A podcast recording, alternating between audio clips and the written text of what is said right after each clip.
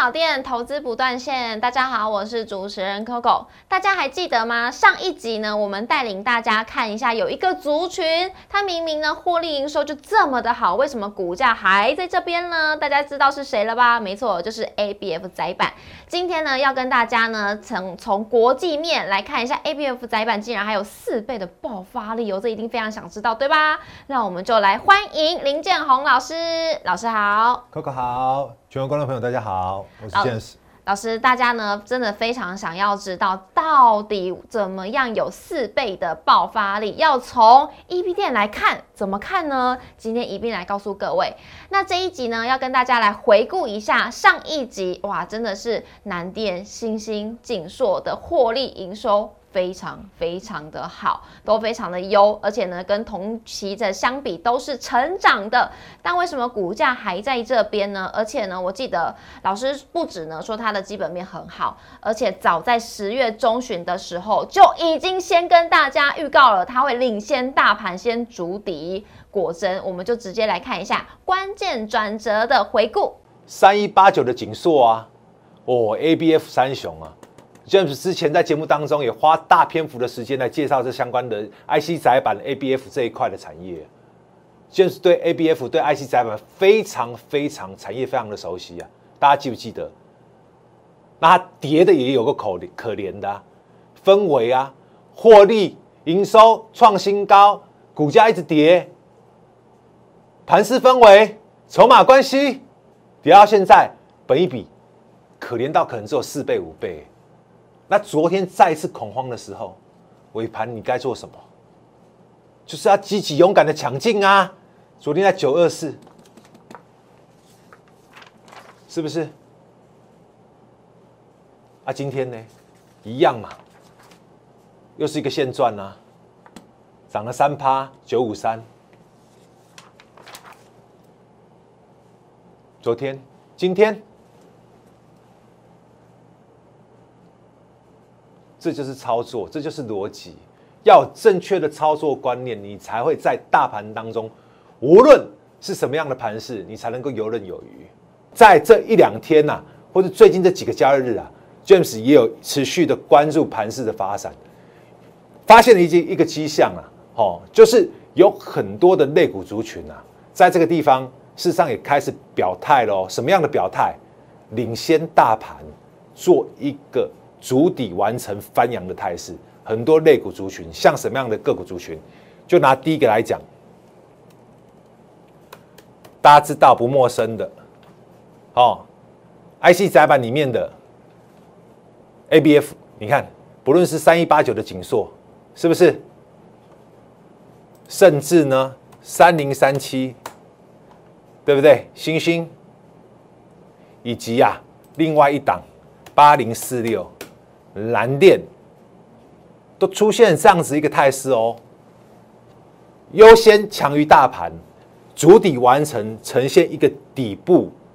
成型之后的一个翻扬态势。老师真的耶，在十月中旬的时候就告诉大家，我们就直接来看一下这三档的这个线图，可以很明显的看到呢，十月真的是主底了。老师，这应该是一个圆弧底，对不对？是的，没有错。当初在十月中旬的时候，James 就领先大盘。就领先市场就提出一个大盘的论点，说当下十月十三开始，它就是一个来回大箱型筑底的过程。而当下同时，我说虽然大盘它是处于一个筑底的一个状况，但是有很多哦类股族群，它已经领先大盘筑底完成，而且在底部进行放量，准备是要表态强力反弹的一个迹象喽。而且老师，现在你看的是星星，它也是突破老师画的这条虚线。是的，所以目前的话，以十月中旬底部起涨一波上来啊，到哦昨天十二月一号为止，大家可以明显的发现，它是呃在底部开始呃以星星来讲，大概是一百零七块的一个底部的一个转折点，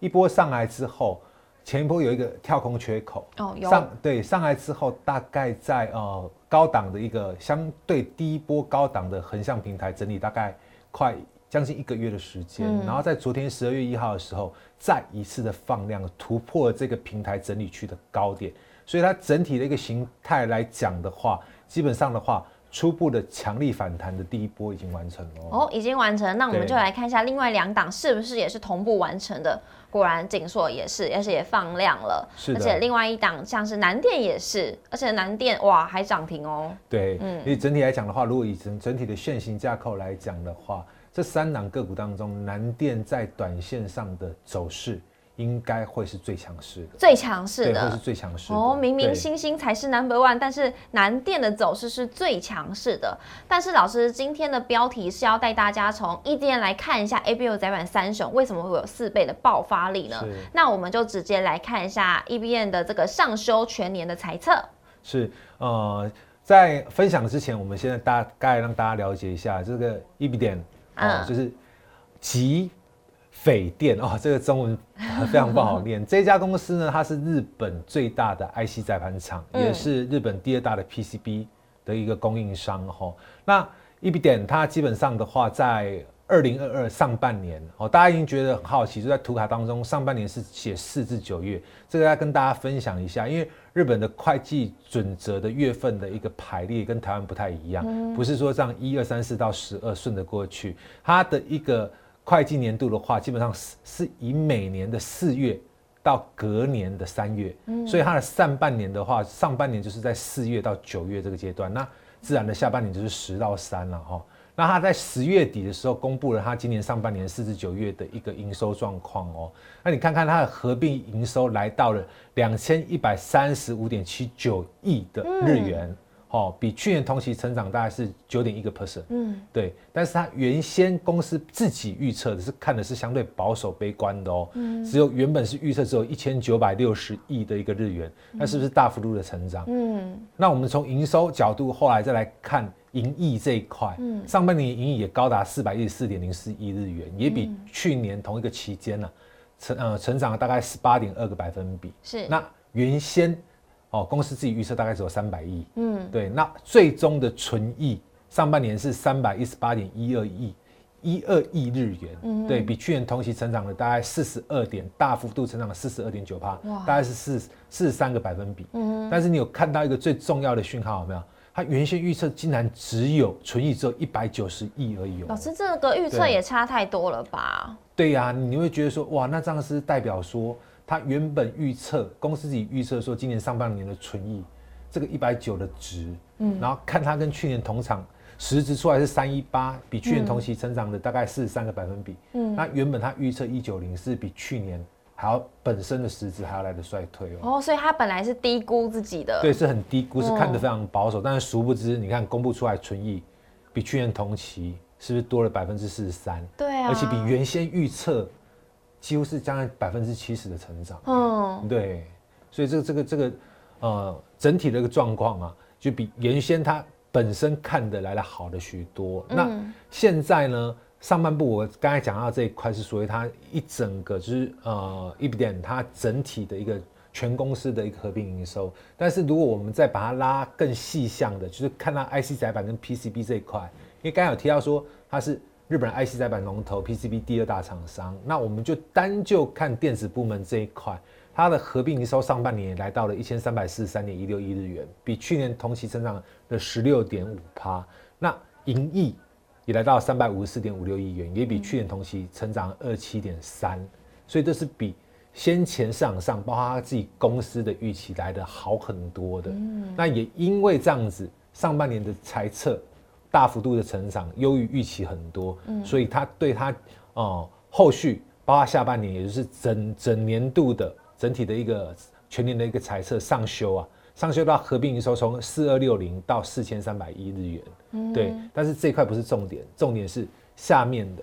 盈益啊，在这个状况之下，盈益预估会创历史新高。哇，创历史新高哎、对对对，哇塞，太厉害了！那既然它基本面也这么好，那它的股价到底有没有同步的来表态呢？因为像台股的 A B O 三雄啊，它明明也是跟它一样啊，营收啊这些获利面都很好啊，可是它股价还是在低档。那我就直接来看喽。OK，那我们看一下那个 e b i d e n 就是它的一个代号是 J 四零六二哈，嗯你要看它近期的一个股价走势，我用用一个日线来做一个分享。好刚有跟大家分享到说，它十月底的时候来公布了它上半年的一个整体的一个财报是优于市场预期，对，那也因为如此，它顺势的调升上修它呃今年一整年的一个呃财测跟整体的营收的一个状况哦。那因为这样子的一个大力多，由于本身公司跟市场上的一个预期大幅成长，你有没有看到？就是它的一个股价，右手边这一波急拉几乎是九十度的，它从底部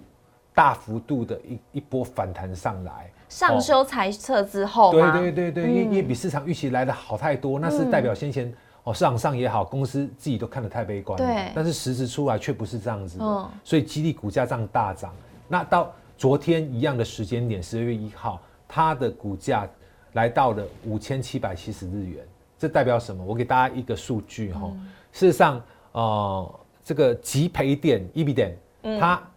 前年就是去年啊，去年整体就是股价的高点是从十一月三十号，十一月三十号那时候的股价大概是七千三百八十块日元，也从那一个高点之后，然后开始就是全球系系统性就是连续基金升息之下，股灾，然后你看前一波这样子也这样打了一波，几乎是腰斩，然后甚至四折三折，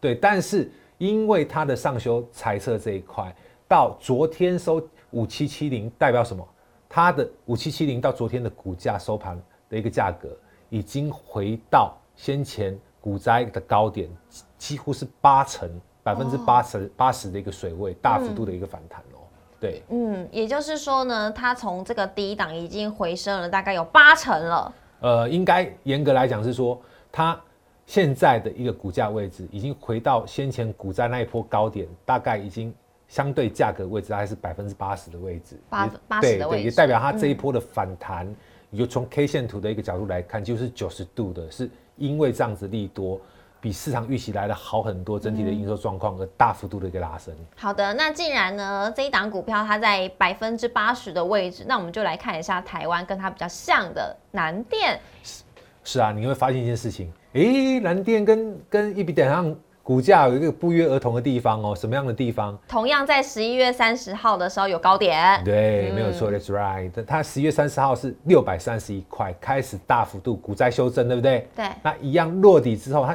蓝电几乎是打了大概二五折、二八折，很惨惨兮兮。台塑集团的这个指标哦，那后来呢，到昨天为止，股价底部一样，我们掌握到十月中。领先大盘主底翻的这一波，嗯，弹升到昨天股价是二九六。那如果以相同的概念跟一比点来比，南电去年的高点就开始股灾前的高点六三一，到昨天收二九六，以现在目前二九六的位置跟前波高点换算的话，大概也大概只有百分之四十的一个水位的一个比重。所以是不是这样相较之下，一点跟南电，包括所谓的星星或者锦硕的话，它股价确实是比这个是一比点。来的落后很多哦，老师，你的言下之意就是呢，我现在一边的水位在八十趴，可是我台股的 A B F 三雄我在四十趴，所以有机会我这四十趴可以慢慢的往上补，跟它一样。我觉得是有机会的哦，因为基本上的话，它是同一个族群，对对，然后基本上它的状况都是一样，它是获利创新高，甚至因为 E B 点的上修猜测，那因为股价大家都知道，去年应该不是啊，sorry，不是去年，是今年以来。大幅度的修正之后，都是同样的状况，都是严重低估，但是获利是持续成长的。嗯，那在这个族群性，然后我们的放干国际，从国际拉回台湾。对，那一比等有这样子一个状况，那三雄后续是不是有机会，就是收敛？进行一个靠拢的动作是很有机会，很有机会。那我们就老师有帮大家统计了，从十月中旬一直到十二月一号中间的投信筹码状况。对啊，那你可以看到啊，从我们分享的点位底部主底开始翻扬到昨天为止，你可以看三雄。投信都是大量的呃进行一个回补的动作，对买超，星星甚至高达了四万多张。那股价的区间，从我们分享的点位一七八一零七九十到昨天收盘位置，事实上也弹升了一一波啊，初步的一个强力反弹，也大概有四成左右的一个一个空间老师，如果我只能三选一的话，有没有比较有心有所属的？呃，基本上的话，就长线来讲，我觉得后续的力道的话，星星。来讲的话，应该还是最强势，因为毕竟以它的市占跟获利状况，对。但是短线上，刚有看到十二月一号，呃，当下就是昨天的一个收盘的价格跟形态的话，蓝电短线上可能会是相对强的。哦，所以还是要看一下各位投资朋友的操作策略了。老师，那大家一定很想要知道，在二零二三年兔年这一年，ABF 窄板三雄是不是我们可以列入我们持股清单的标的呢？绝对可以的。那我在这边可以跟大家分享一个操作的一个心法，然后逻辑跟大家做一个分享。短线勿追高，静待压回，波段操作，股价仍处低点。因为毕竟短线从我们底部翻扬的时候跟大家分享的，上海也几乎都是四成的一个贪幅空间的，在这短线上。筹码上势必会做一个修正，股价可能会有压回的机会。但是波段来讲，中长线的角度来看，确实以它的获利跟现金的股价，它的股价的一个呃价值真的是存在的，而且是整体的机器处于低档的地方。所以意思就是说呢，现在如果它现在慢慢的往上走的话，我们先不要太去追逐它，等到它压回的时候，我们再进场布局就对了没。有错，是，那今天呢，老师帮大家整理的是 ABF 窄板三雄的这个重点，所以大家一定要好好抄笔记，把它记下来。而且呢，我们是从国际的视角来看一下台股的 ABF 窄板三雄，这个是非常非常的重要哦，因为我们当然是要跟着整个大盘的趋势，整个国际情势走，这个很重要。是的所以呢，如果说你想要了解国际观啊、国际面啊，或者是操作心法，或者是你不知道你的股票持股到底该怎么走走的话呢，欢迎大家都可以加入老师的 Lite，里面有非常多的资讯。还有呢，如果害羞不敢在底下留言的话，也欢迎大家可以直接私讯老师来跟老师询问来做互动喽。那我们也要记得按赞、订阅、留言、加分享，开启小铃铛。今天也非常谢谢老师，谢谢 Coco，谢谢，拜拜。拜拜。